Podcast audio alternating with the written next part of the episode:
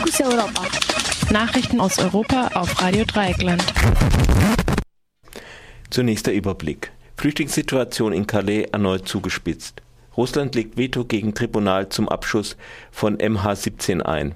Barcelonas Bürgermeisterin entfernt Königsbüste aus dem Rathaus. Und nun die Meldungen im Einzelnen. Flüchtlingssituation in Calais erneut zugespitzt. Erneut ist es in den letzten Tagen zu einem Ansturm von Migranten und Migrantinnen auf den zwischen Frankreich und Großbritannien verlaufenden Eurotunnel gekommen. Auf der französischen Seite in Calais versuchten täglich rund 2000 Menschen auf dort wartenden LKWs und in den Tunnel zu gelangen, um nach Großbritannien zu kommen. So auch am Mittwochabend. Die französische Nachrichtenagentur meldet für gestern allerdings wesentlich niedrigere Zahlen und geht von 100 bis 150 Personen aus. Der Zugverkehr durch den Tunnel wurde über Nacht ausgesetzt, um Unfälle zu vermeiden. Am Dienstag waren allerdings bereits ein junger Mann, vermutlich aus dem Sudan, umgekommen, als er unter einem LKW geriet. Ein ägyptischer Mann erlitt bereits am Montag einen Stromschlag und verstarb im Krankenhaus. Die beiden sind damit das achte und neunte Todesopfer an der innereuropäischen Grenze seit Juni. Seit Montag wurden die Sicherheitsmaßnahmen seitens der Polizei verstärkt, sodass die Zahl derer, die einen Versuch wagen, etwas gesunken ist. Allerdings geben die Zahlen nur bedingt einen Aufschluss darüber, wie viele Menschen sich insgesamt von Calais aus auf den Weg nach Großbritannien machen, weil viele von ihnen mehrere Versuche unternehmen. Premierminister Cameron erklärte während seiner Vietnamreise, die Entwicklungen seien besorgniserregend und versprach, die britischen Grenzen besser zu schützen. Es müsse mehr gegen die Fluchtursachen in den Herkunftsländern unternommen werden, so Cameron. Die einzige Maßnahme, die bisher in Kraft getreten sind, äh, ist allerdings ein neuer Zaun für den Eurotunnel und insgesamt höhere Ausgaben für Sicherheitsmaßnahmen rund um den Tunnel für insgesamt 10 Millionen Euro. Besorgt zeigte Cameron Cameron sich außerdem über die Urlaubsaussichten britischer Reisender, die von der Situation am Eurotunnel ebenfalls betroffen sein könnten. Russland legt Veto gegen Tribunal zum Abschuss von MH17 ein. Nach einem Veto Russlands im Sicherheitsrat wird es kein UN-Tribunal zur Untersuchung des Abschusses des Fluges MH17 geben.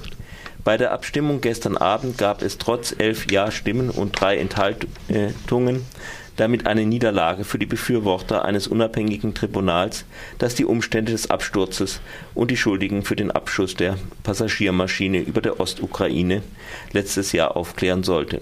Vor allem die Niederlande, aus denen die meisten der 298 Opfer stammten, aber auch Malaysia und Australien hatten in der Vergangenheit auf stärkere Aufklärung und Mitarbeit Russlands gedrängt. Russlands UN-Botschafter Vitali Churkin erklärte, er habe Zweifel an der Unabhängigkeit des Tribunals und der Aufklärung, wenn die Gründe und die Schuldigen für die Katastrophe bereits vorher genannt werden und Staatschefs von Staaten, die an den Ermittlungen beteiligt sind, diesbezügliche Erklärungen abgeben. Kiew und Moskau beschuldigen sich gegenseitig für den Abschuss über dem von prorussischen Separatisten beherrschten Gebiet verantwortlich zu sein. Bereits Anfang des Jahres war ein internationales Ermittlerteam zu dem Schluss gekommen, dass das Flugzeug von Flugabwehrraketen des Typs Buk M1 getroffen worden war. Unklar ist nach wie vor, welche Seite im Ukraine-Konflikt damit auf die Maschine geschossen hat.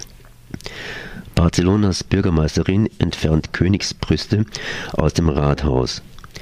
Die neu gewählte Bürgermeisterin von Barcelona, Ada Colau, ließ am Mittwoch die Brüste des ehemaligen spanischen Königs Juan Carlos I. aus dem Plenarsaal des Rathauses entfernen. Colau erklärte, dies sei ihre tiefen republikanischen Überzeugung geschuldet.